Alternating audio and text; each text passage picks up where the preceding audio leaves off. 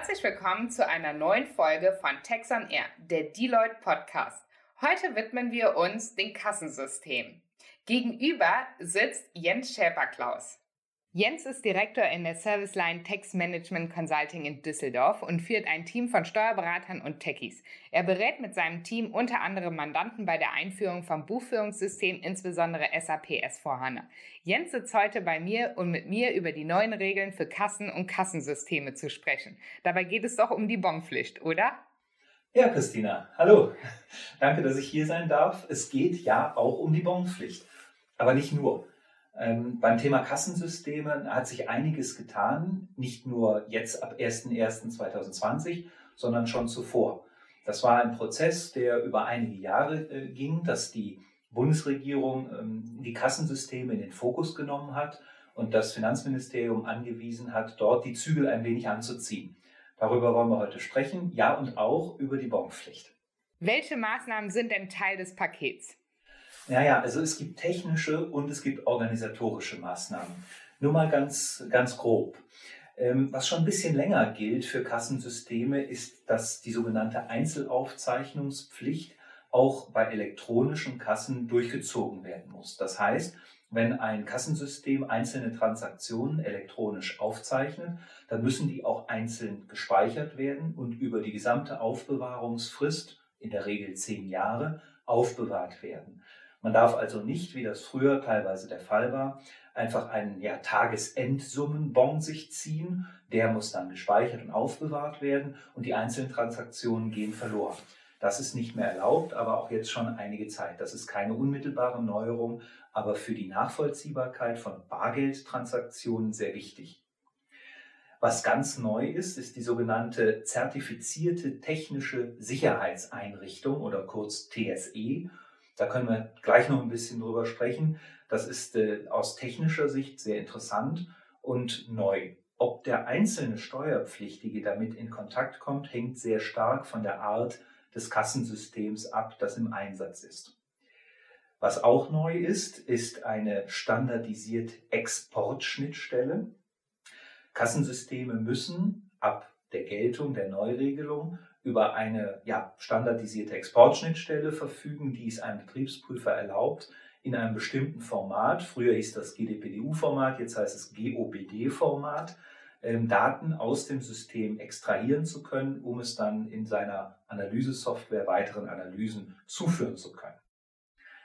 Dann gibt es neu die sogenannte Meldepflicht für Kassensysteme. Da geht es darum, dass jedes System, das eine sogenannte technische Sicherheitseinrichtung enthält, auch gemeldet werden muss an die Finanzverwaltung mit Standort, mit Betreiber, mit Hersteller und noch verschiedenen anderen Kriterien. Das gab es auch noch nicht früher. Ähm, seit dem 01.01.2018 haben wir schon die sogenannte Kassennachschau. Das bedeutet, dass ein Betriebsprüfer unangekündigt in ein Ladengeschäft äh, kommen kann und Zugriff auf die Kasse nehmen kann und sich auch das Kassenverfahren, also wie die Mitarbeiter mit Bartransaktionen umgehen, anschauen kann, entsprechend Kassendaten mitnehmen kann, Bons mitnehmen kann und so weiter. Was mit all dem zu tun hat, ist die sogenannte Verfahrensdokumentation, all das, was man mit so einer Kasse äh, macht, also Bargeldaufzeichnungen, EC-Kartenaufzeichnungen, Kreditkartenaufzeichnungen, äh, muss dokumentiert sein in einer Verfahrensdokumentation. Das ist auch nicht ganz neu. Das ist schon mit den GOBD ähm, eingeführt worden oder beziehungsweise schon vorher in Geltung, ähm, dass alle buchführungsrelevanten Systeme entsprechend dokumentiert werden müssen. Du hattest das ja eben schon mal angemerkt, dass wir darüber nochmal sprechen wollen. Was verbirgt sich denn hinter dieser zertifizierten technischen Sicherheitseinrichtung? Ja, das wird wirklich relativ technisch. Es geht darum, dass sichergestellt sein muss mit der Neuregelung dass ein Kassensystem, das sich in Deutschland im Einsatz befindet, dass die Aufzeichnungen nicht manipulierbar sind. Und das erreicht man durch einen Dreiklang von einem sogenannten Sicherheitsmodul, das zum Beispiel für Verschlüsselung der Einzeltransaktionen zuständig ist, äh, mit einem Speichermedium verbunden ist und eben die besagte einheitliche digitale Schnittstelle, die dann den Export von standardisierten Daten für den Betriebsprüfer ermöglicht. Alles drei zusammen ähm, ist festgelegt, wie das auszusehen hat, durch die sogenannte Kassensicherungsverordnung, einen entsprechenden Anwendungserlass zum 146a der Abgabenordnung und durch verschiedene Veröffentlichungen des Bundesamtes für Sicherheit in der Informationstechnik. Das Bundesamt für Sicherheit in der Informationstechnik, kurz BSI, ist dafür zuständig, diese technische Sicherheitseinrichtung zu zertifizieren. Das heißt, Kassensystemhersteller oder auch Kassenbetreiber können nur solche technischen Sicherheitseinrichtungen verwenden oder dürfen dies tun, die vorher vom BSI zertifiziert worden sind. Da gibt es verschiedene Varianten. Es gibt Hardware-Varianten. Da ähm, steckt man einen Stick oder eine SD-Karte in sein Kassensystem und äh, das Gerät ist dann zuständig für die Verschlüsselung beispielsweise und die sichere Ablage, unveränderbare Ablage, ganz wichtig, um Manipulationen auszuschließen. Oder es gibt mittlerweile auch Cloud-Varianten, in denen die entsprechenden Transaktionsdaten dann an eine Cloud-Anwendung geschickt werden und entsprechend mit einem ja, ähm, individuellen Verschlüsselungsmechanismus behandelt werden, um sie nach, im Nachhinein unveränderbar zu machen. Und all diese beschriebenen Maßnahmen und Pflichten gelten spätestens ab dem 01.01.2020, richtig? Ja, grundsätzlich schon, weil dann ähm, der Paragraph 146a, gerade schon besprochen, in Kraft tritt. Aber einiges gab es, wie gesagt, schon früher. Die Einzelaufzeichnungspflicht ist im Grunde schon seit 2010 entsprechend in BMF-Schreiben niedergelegt worden. Mittlerweile ist sie auch im Gesetz äh, festgeschrieben worden.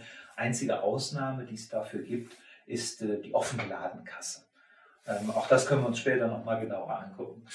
Kassennachschau gibt es, wie gesagt, seit dem 01.01.2018, also auch jetzt schon zwei Jahre. Aber diese technische Sicherheitseinrichtung, die einheitliche Schnittstelle, die Verschlüsselung, all das ist jetzt ab dem 01.01.2020 neu und zu beachten. Ähm, Ende letzten Jahres gab es aber die Situation, dass das BSI mit den Zertifizierungsanträgen nicht hinterhergekommen war, sodass noch nicht flächendeckend diese technischen Sicherheitseinrichtungen zur Verfügung standen. Das hat das BMF zum Anlass genommen, ein Moratorium zu veröffentlichen und zu sagen, okay, spätestens ab dem 30.09.2020, also jetzt im September, muss es umgesetzt sein. Bis dahin wird es nicht beanstandet, wenn Kassensysteme noch ohne technische Sicherheitseinrichtung betrieben werden. Auch die Meldepflicht ähm, für Kassensysteme, also Standort, Hersteller und so weiter, äh, gilt im Moment noch nicht. Da wartet man noch drauf, bis eine elektronische Meldemöglichkeit wahrscheinlich über Elster geschaffen worden ist. Bis dahin brauchen Steuerpflichtige diese Meldung noch nicht. Was tatsächlich schon in Kraft ist, ist die Bonpflicht. Wie jedem Bürger in Deutschland auch aufgefallen ist. Ganz genau.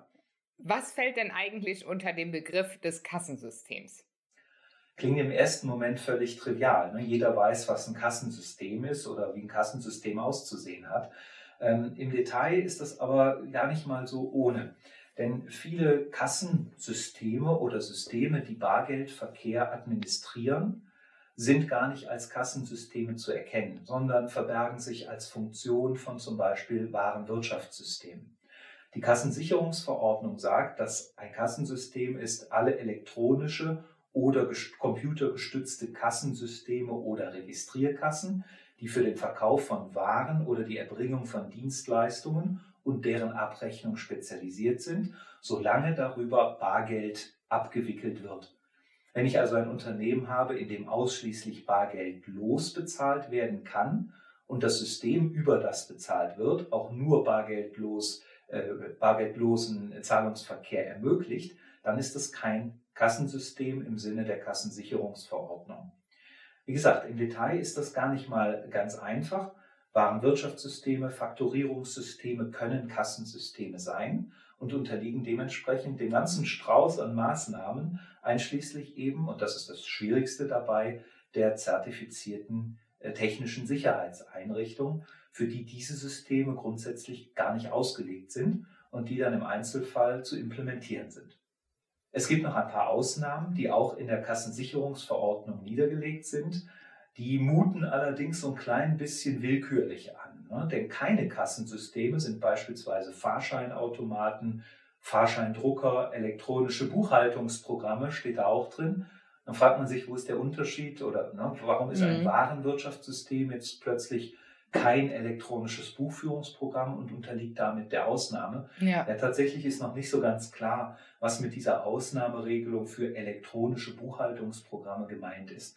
Klar ist, dass selbst wenn ich mit meinem Buchführungsprogramm Bargeldverkehr abwickle, das dann als Kassensystem wahrgenommen wird.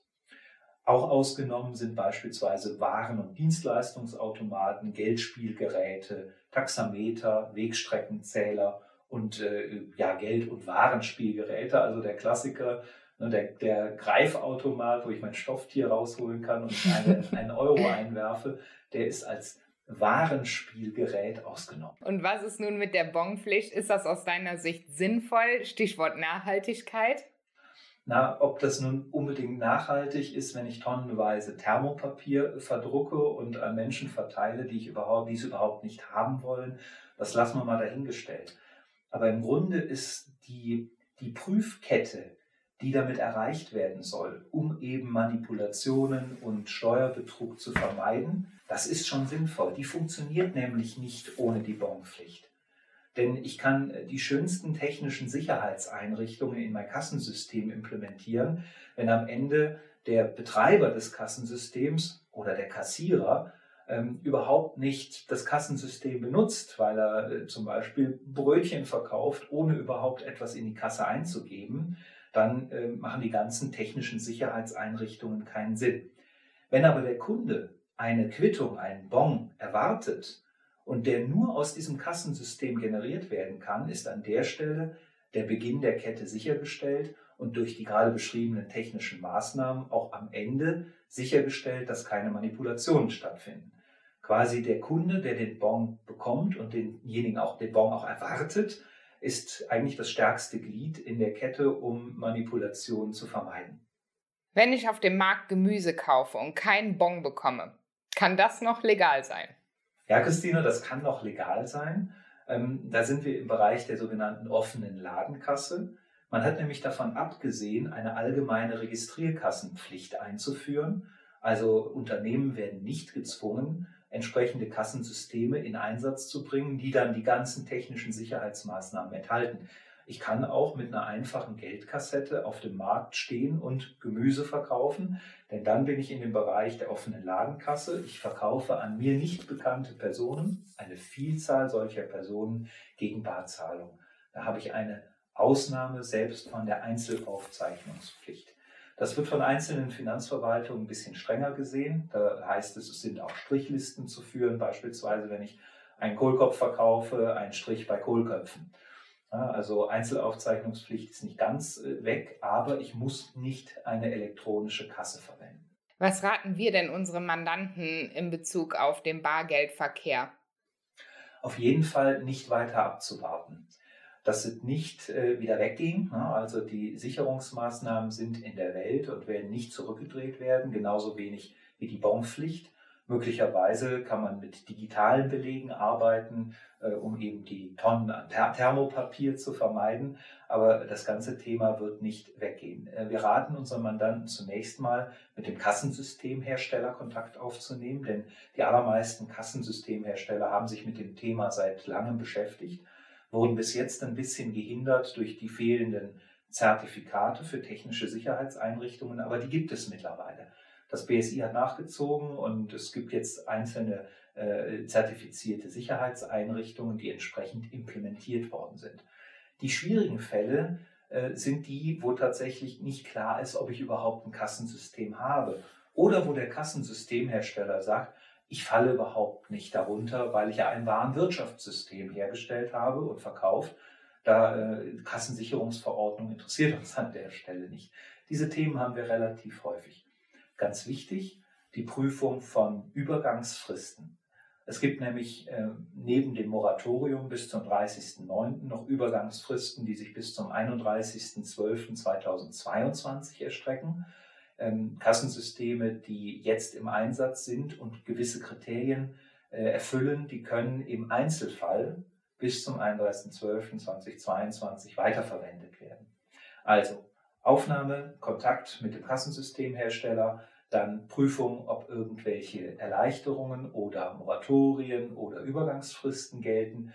Dann ganz wichtig, Dokumentation zusammenzustellen und entsprechend prüfen, wie eine technische Sicherheitseinrichtung in das Kassensystem implementiert werden kann.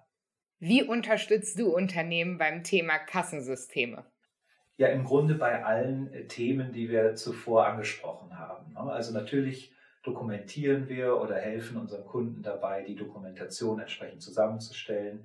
Ähm, wir beurteilen Kassensysteme danach, ob sie gegebenenfalls Ausnahmevorschriften unterfallen können, ob also Erleichterungen möglicherweise in Anspruch genommen werden können.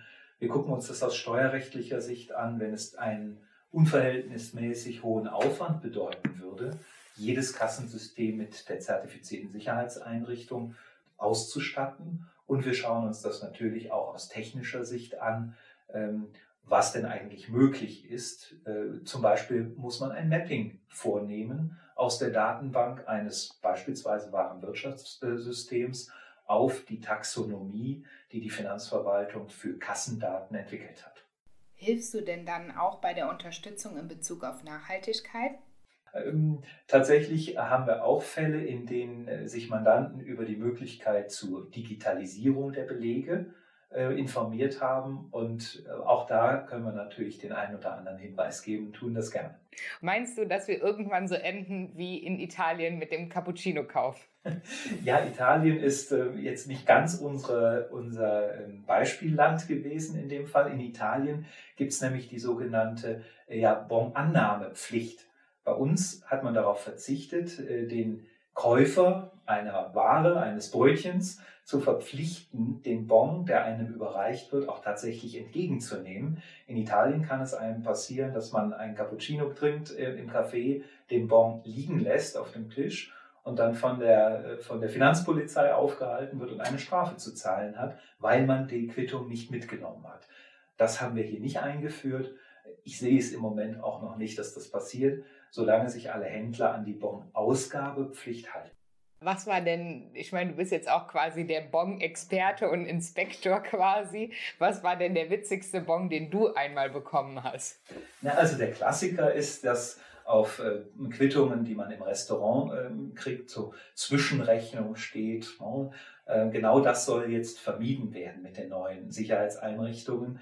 Ähm, ja, interessant war mal, dass äh, alle Beträge auf einem Bon oder einer Quittung im Restaurant negativ waren und obendrauf ganz dick Storno stand und mir das huldvoll als Bewirtungsquittung überlassen wurde. Hier haben Sie was für die Steuer. Hast du drauf geguckt, sind alle Beträge negativ und oben steht dick Storno drüber. Vielen Dank, Jens, für das interessante Interview. Ähm, dann freue ich mich auf unseren nächsten Podcast. Ja, vielen Dank, Christina.